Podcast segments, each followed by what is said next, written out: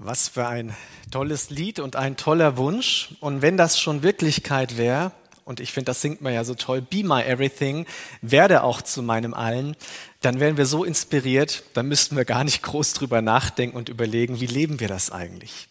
Aber manchmal sind es auch ganz profane Dinge, die wir faszinierend, inspirierend finden. Zum Beispiel schnelle Autos. Ähm, das ist ein Bugatti Chiron oder wenn man es französisch ausspricht, Chiron. Ich weiß jetzt gar nicht, ähm, ob das französisch oder nicht. Ist auf jeden Fall ein teures Auto, kostet zwei oder drei Millionen. Und wer im Juli 2021 auf der A2 unterwegs war zwischen Berlin und Hannover an einem Sonntagmorgen in den frühen Morgenstunden, der konnte erleben, wie der tschechische Millionär Radim Passer dort einen Geschwindigkeitsrekord aufgestellt hat. Und zwar ist das sein Sportauto mit 1500 PS und er hat gesagt, jetzt gucken wir mal, wie inspiriert mich, wie, wie sehr mich dieses Auto inspiriert. Und er hat aufs Gas getreten und hat das Video dann später ins Internet hochgestellt. Anfang Januar, 9. Januar gab es das im Internet.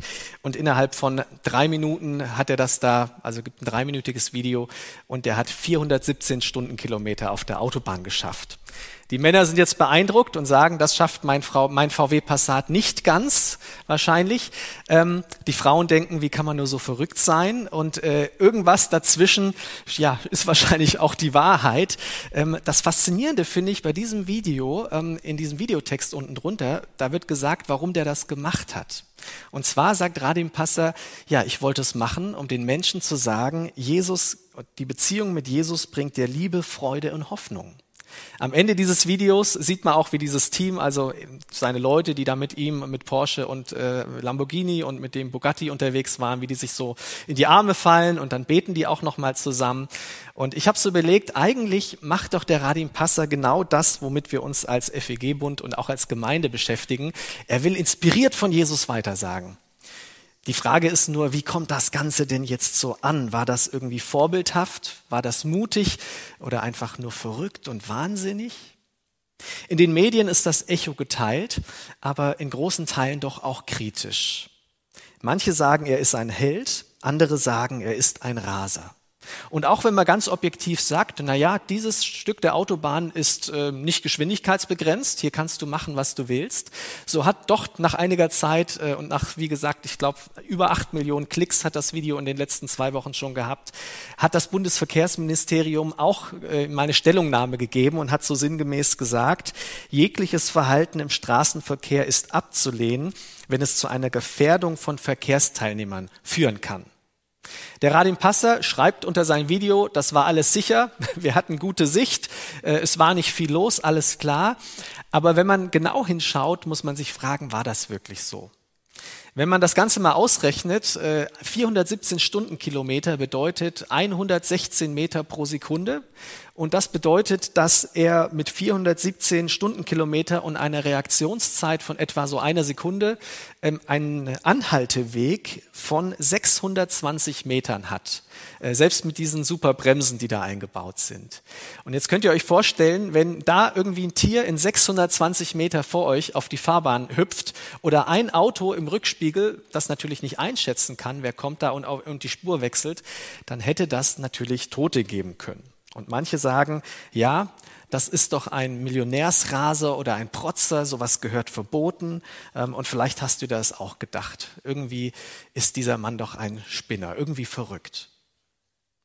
Und trotzdem frage ich mich, wie ist das eigentlich mit diesen Labels, die wir Leuten geben? Wird ein Label, der Raser, der Protzer, diesem Mann gerecht? Ich habe vor einiger Zeit mal ähm, gehört, wie ein Mann erzählt hat, der jemand umgebracht hat, dass er viele Jahre im Gefängnis gesessen hat. Und er hat gesagt, mein ganzes Leben lang werden Leute mich Mörder nennen für eine Tat, die ich schon fünf Minuten nachdem ich sie begangen habe, bereut habe. Soll jetzt mein schlechtester Moment in meinem Leben mich mein ganzes Leben begleiten oder bin ich nicht mehr als nur ein Mörder? Ihr ahnt, dass so ein Label immer eine Verkürzung ist. Aber manchmal nehmen wir diese Labels trotzdem oder diese kurzen Begriffe, weil sie einfach viel zusammenfassen. Und manchmal macht es uns die Dinge ja auch einfacher. Anstatt sich immer mit unserer komplizierten Welt und den ganzen Sachverhalten und, und alles, was dahinter steckt, auseinanderzusetzen, ist es manchmal einfach schneller, ein Urteil zu fällen und ein Label zu geben und zu sagen, das ist ein Raser, das ist ein Querdenker, das ist ein Heuchler, das ist ein Irrlehrer, ein Wort und ich bin mit dem Thema fertig. Warum reden wir heute über Labels? Es geht doch eigentlich ums Inspiriertsein, ja. Wir reden über Labels, weil wir jetzt gleich einen Bibeltext zusammenlesen, in dem einige Labels vorkommen. Vier. Vier große Labels. Und im Zentrum dieses Textes geht es eigentlich um eine Begegnung mit Jesus Christus. Und Jesus ist nicht nur irgendjemand in der Bibel, nein, er ist natürlich für uns als Christen die Mitte. Es geht um Jesus. Und unsere Gemeindevision, wir kommen gestern von unserer oder kamen gestern Abend zurück von unserer Gemeindeleitungstagung, die wir hatten. Peter sagt nachher auch noch ein paar kurze Worte dazu. Und wir haben bei unserer letzten echten Tagung vor Ort oder nee, ich glaube war schon davor, wir haben uns einmal dazwischen auch vor Ort live getroffen, aber da haben wir mal so einen Satz formuliert, wo wir gesagt haben, das ist uns als Gemeinde wichtig. Und auch hier steht Jesus in der Mitte, wenn wir sagen, bewegt von Gottes Liebe, wollen wir Kirche sein, die Menschen inspiriert, Jesus ähnlicher zu werden und ihr Umfeld positiv zu gestalten. Es geht darum, Jesus ähnlicher zu werden. Und darum geht es doch auch beim Christsein. Es geht gar nicht so sehr um einen bestimmten Lebensstil und besondere Weltanschauung und ein klares moralisches Leben. All die Dinge haben ihre Berechtigung, aber im Kern geht es beim Christsein um Jesus Christus. Und wie Gott an ihm gehandelt hat und was Jesus gesagt hat und getan hat dass Gott ihn von den Toten auferweckt hat, das ist für uns Christen doch maßgeblich. Es geht darum, dass wir Jesus vertrauen lernen und durch Jesus zu Gott, dem Vater, finden. Und das, wenn das passiert, wird sich das auf alle Lebensbereiche auswirken. Und diese wichtige Bedeutung, wie zentral Jesus ist, das weiß auch einer in der Bibel, der ihn getauft hat, nämlich Johannes der Täufer. Und wir lesen im ersten Kapitel des Johannesevangeliums, äh, da ist Johannes der Täufer, äh, der tauft ja Leute nicht auf Jesus, sondern ist eine Bußtaufe. Er sagt, kehrt um zu Gott. Und dann steht er am Jordan und die Leute, die umkehren wollen, die tauft er dann. Und an diesem Ort ist er, als folgendes geschieht. Vers 35 aus dem ersten Kapitel des Johannesevangeliums. Am nächsten Tag stand Johannes wieder am gleichen Ort, am Jordan. Zwei seiner Jünger waren bei ihm. Einer von den beiden wird uns später noch als Andreas vorgestellt, den anderen wissen wir nicht, wer das ist. Vers 36, da ging Jesus vorüber. Johannes blickte ihn an und sagte, seht, dieser ist das Opferlamm Gottes. Das ist das erste Label, was wir hier bekommen.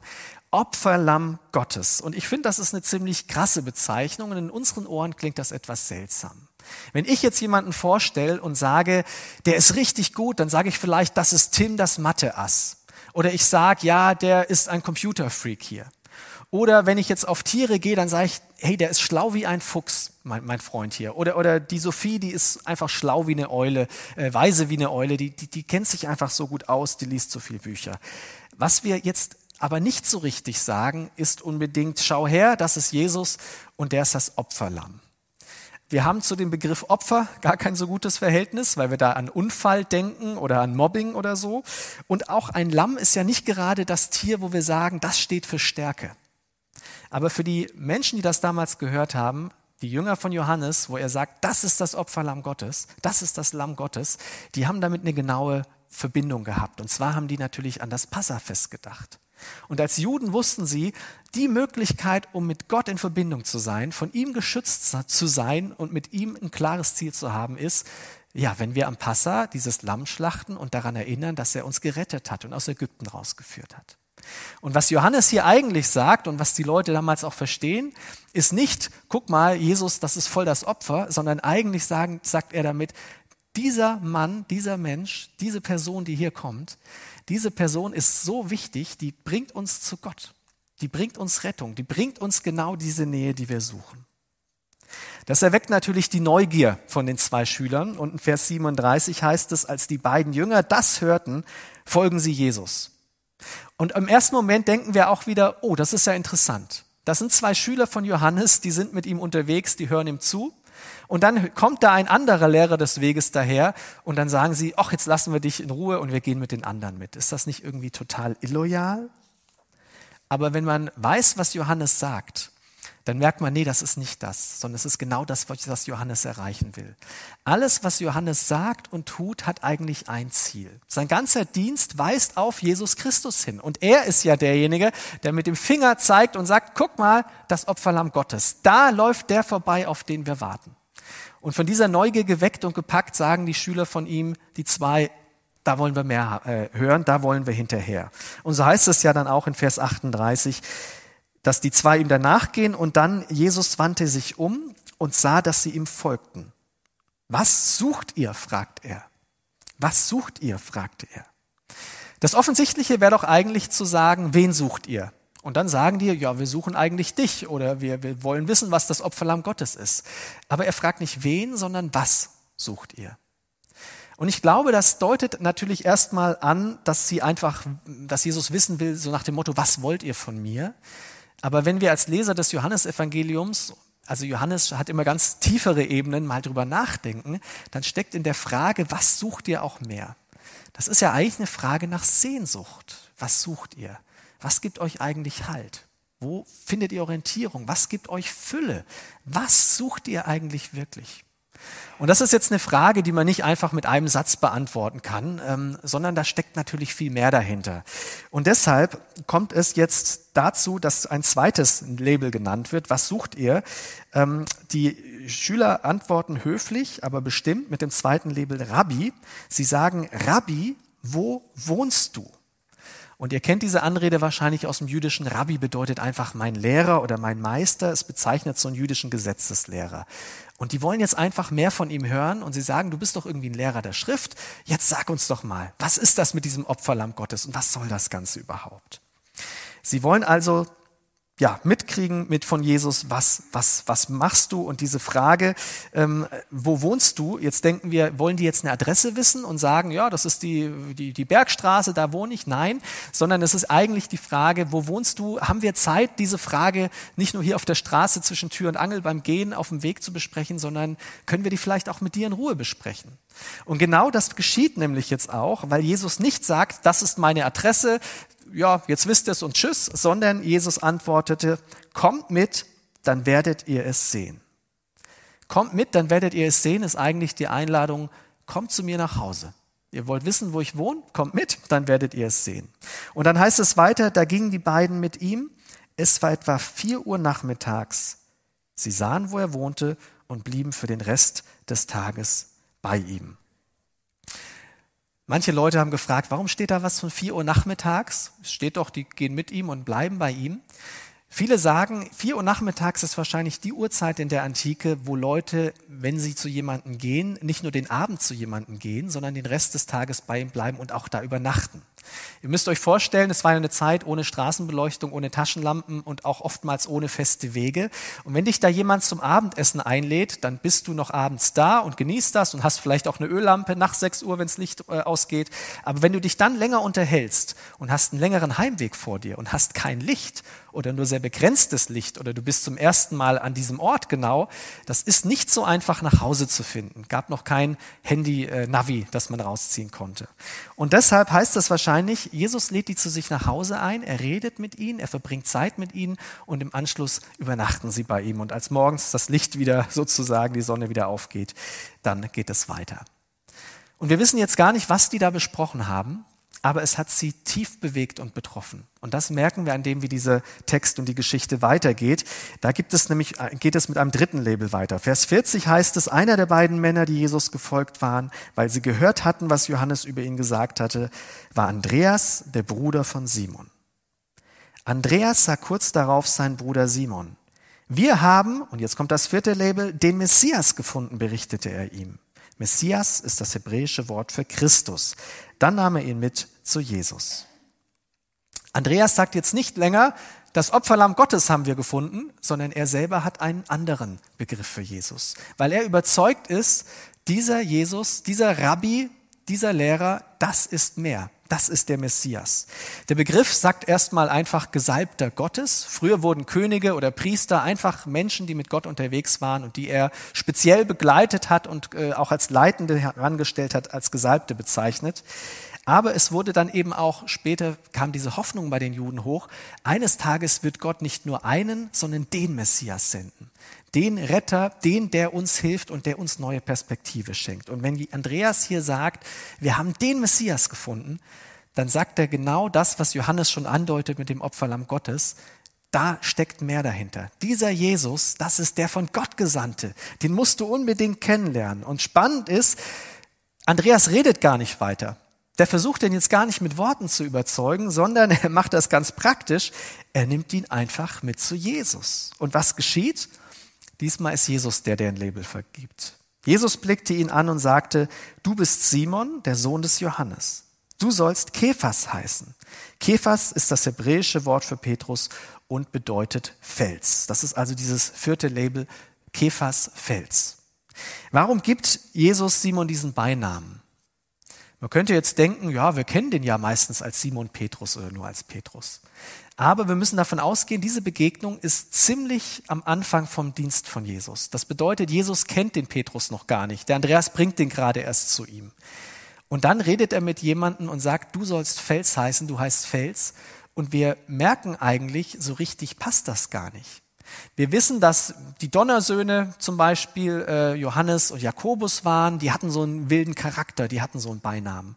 Oder Jesus hieß eigentlich Jesus von Nazareth, weil er aus Nazareth kam. Oder Simon der Zelot, ja, weil er eben in dieser politischen Partei der Zeloten aktiv war und da wusste man, wer gemeint war.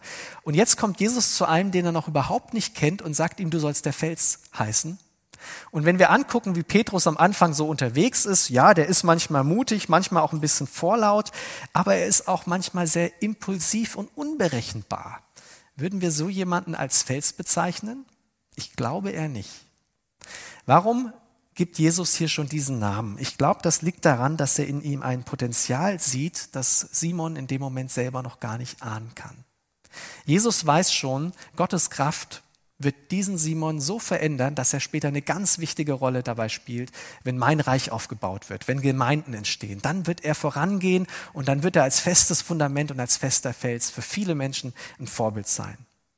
Und so geschah das dann auch, wenn man eben sein Verhalten nach der Auferstehung anguckt und feststellt, wie Petrus da redet und auftritt und was er bewirkt. Was können wir aus dieser Begegnung der Johannes-Schüler und danach auch mit Simon und Andreas oder eben Simon noch lernen? Was nehmen wir davon mit?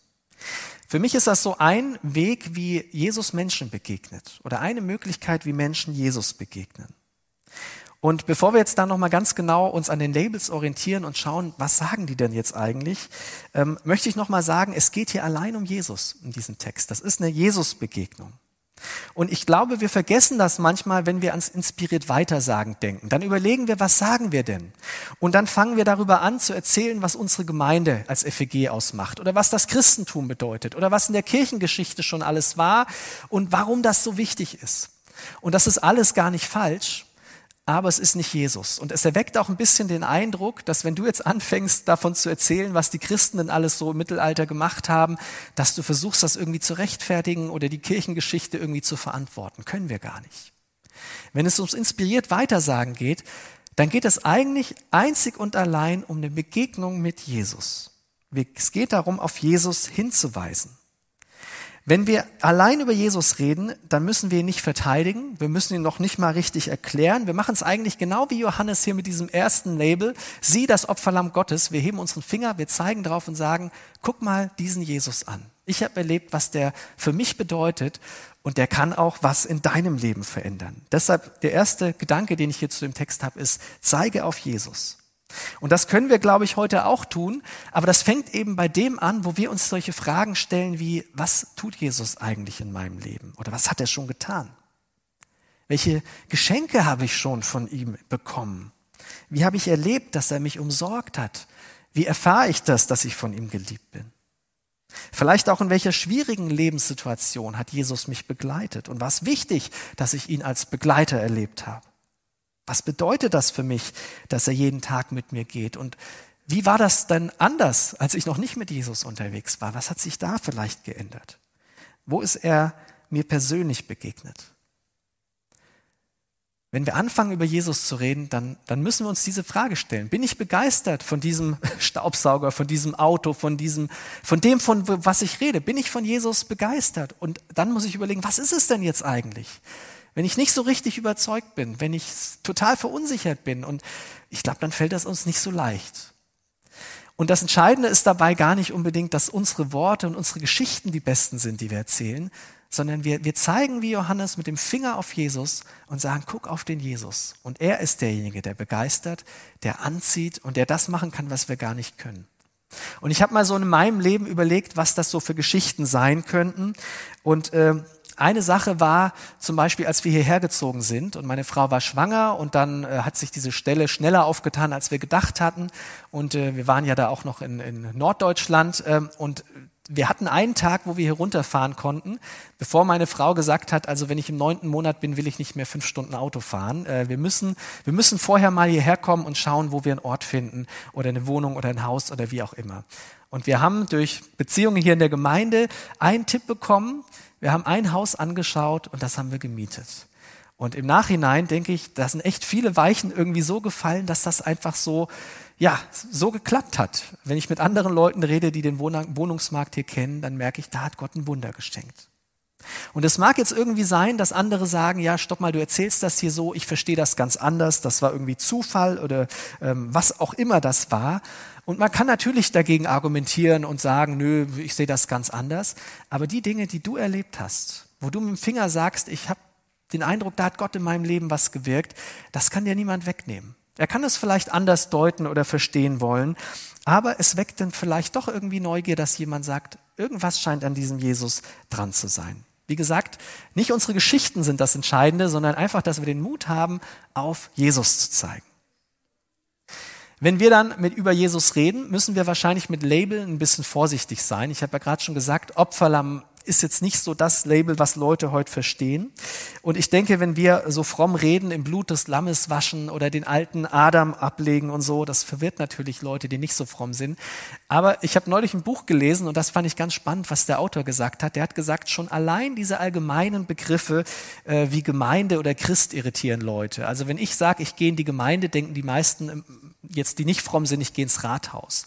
Und wenn ich sage, ich bin Christ, ähm, dann haben Leute oft schon ein konkretes Bild im Kopf. Dann denken die, ah, okay, katholische Kirche oder evangelische Kirche, also der Kontext und ich habe schon so ein Bild und fülle das dann irgendwie. Und äh, dieser Autor, das war jemand, der in, in äh, muslimischen Ländern auch unterwegs war und auch in Afrika. Und der hat gesagt, wenn ich in Afrika sage, ich bin Christ, dann denken die an, ich bin ein westlicher Imperialist. Ich komme jetzt hierher und meine Werte und mein Glaube wird jetzt hier aufgestempelt. Oder er hat auch festgestellt im Gespräch mit Muslimen, wenn er sagt, er ist Christ, ja, dann ist er sofort unten durch, weil die ein genaues Vorstellungsbild davon haben, was ein Christ eigentlich ist. Und deshalb macht er Folgendes, dass er sagt, ich sage gar nicht, ich bin Christ, ich sage, ich folge Jesus nach.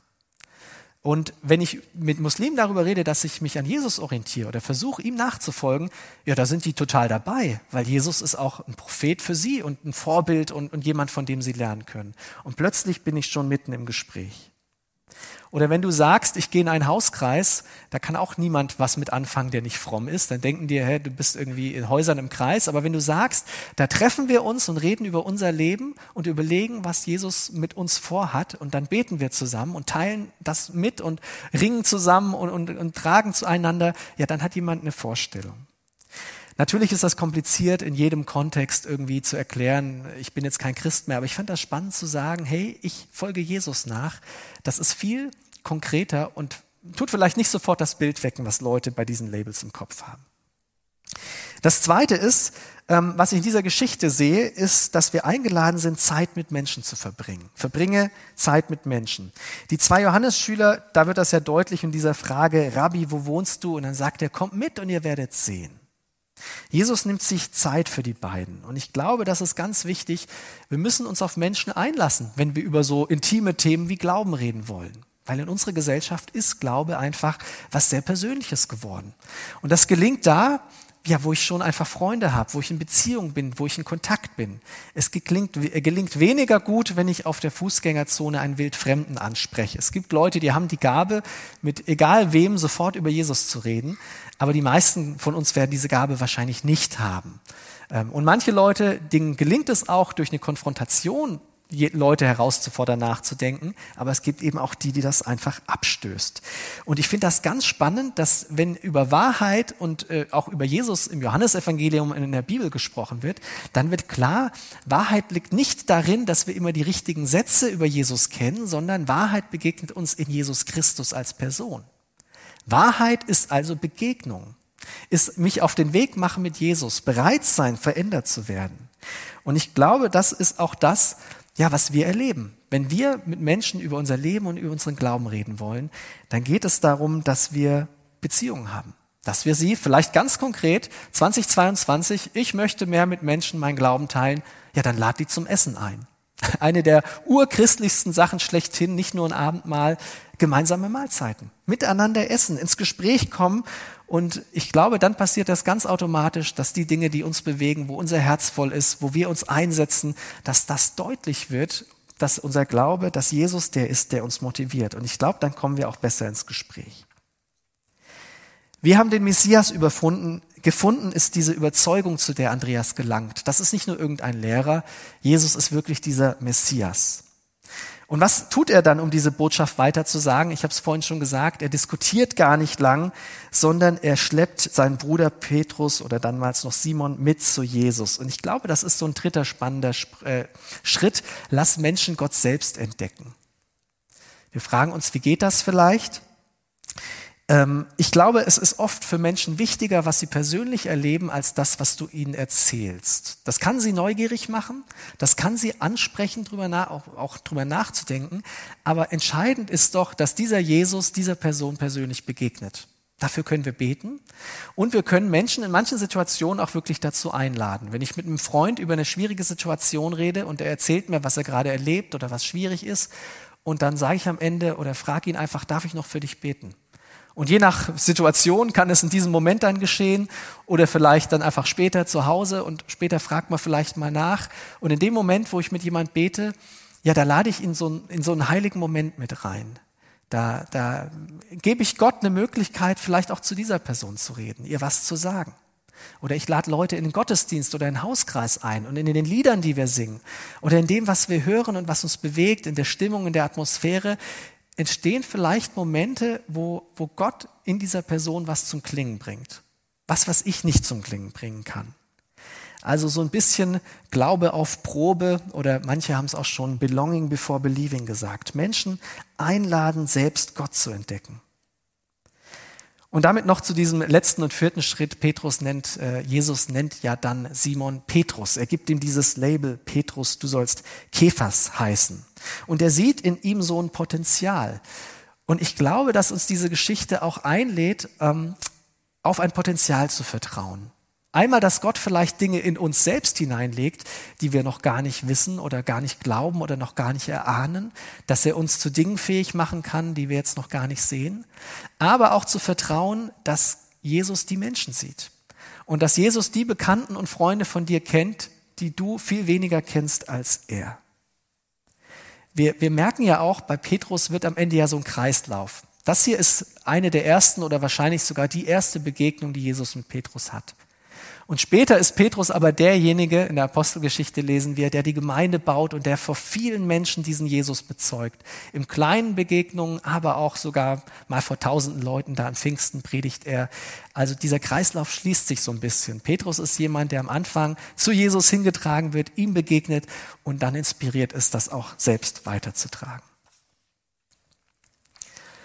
Ich möchte zum Abschluss noch mal kurz auf ein anderes Label gucken, was uns oft gar nicht bekannt ist und wo wir gar nicht wissen, dass das ein Label ist. Wir sagen ja als Menschen, die Jesus nachfolgen, wir glauben an Jesus Christus. Und bei Jesus Christus, da denken wir manchmal, ja klar, Vor- und Nachname, Jesus und Christus. Und das stimmt natürlich überhaupt nicht. Jesus, Jeshua, der Name heißt ja schon an sich Retter, ähm, ist ein jüdischer Name, Jesus. Und Christus ist insofern, ist schon eine Bekenntnis, ist schon Glaubensbezeichnung. Eigentlich hieß dieser Jesus Jesus von Nazareth. Man hat ihn nach seinem Dorf benannt, in dem er eben aufgewachsen ist. Aber eigentlich ist Jesus Christus, Christus, die Bezeichnung Meschiach, also auf Hebräisch, auf Griechisch Christus, der Gesalbte. Wenn wir Jesus Christus sagen, sprechen wir eigentlich schon Bekenntnis aus. Wir sagen nämlich, Jesus ist der Christus. Ähm, Jesus ist Christus, also auch typisch die Formulierung im Griechischen, man braucht gar nicht das äh, Sein, das Verb davon, sondern man kann einfach sagen, Jesus ist Christus. Jesus Christus ist schon ein Bekenntnis. Und ich finde das sehr spannend, dass Jesus selber in Situationen, wo er mit Menschen redet, gar nicht diese großen Labels auf sich bezieht. Er wird ja Messias genannt oder es wird gefragt, bist du der Christus? Ähm, und, und Jesus selber, der lehnt das nicht ab, aber er selber redet nie davon, ich bin der Christus, ich bin der große von Gott Gesandte, gar nicht. Jesus ist überzeugt davon, dass die Wahrheit sich durchsetzt und dass Gott ihn groß machen wird und sich durch ihn verherrlichen wird und er muss eben nicht auf Labels beharren. In den Momenten, wo manchmal Menschen erkennen, du bist der Christus, den Gott uns gesandt hat, da warnt er sogar seine Schüler oder sagt hier, aber hängt das jetzt mal nicht an die große Glocke. Weil Jesus ahnt, wenn Leute hören, dass er der Messias ist, da haben die ihre genaue Vorstellung, was der Messias für einer ist. Und da stecken die den gleich in irgendeine Schublade. Und das will Jesus verhindern. Deshalb redet er dann nur vom Menschensohn und dann oft in der dritten Person. Das ist so eine prophetische Bezeichnung aus dem Buch Daniel, die war nicht ganz so gefüllt, aber er ist sehr vorsichtig mit diesen Labels. Aber was ich da nochmal faszinierend finde, noch so als letzten Gedanken, ist eben, Jesus muss diese Label nicht hochhalten, um groß gemacht zu werden, sondern er vertraut darauf, dass eben Gott ja, sich durch ihn verherrlichen wird, ihn groß machen wird dass er weitersagt, inspiriert, auch ohne diese Titel irgendwie für sich in Anspruch zu nehmen. Und dieses Vertrauen, das wünsche ich uns auch beim Weitersagen. Dass wir darauf vertrauen, wenn wir auf Jesus zeigen und wenn wir Beziehung mit Menschen haben, dann wird Gott sich ihnen zeigen. Das ist das Entscheidende. Wir können Werkzeuge sein, wir können Einladungen sein, wir können hier oder da ein kleines Puzzleteil auf ihrem Weg sein.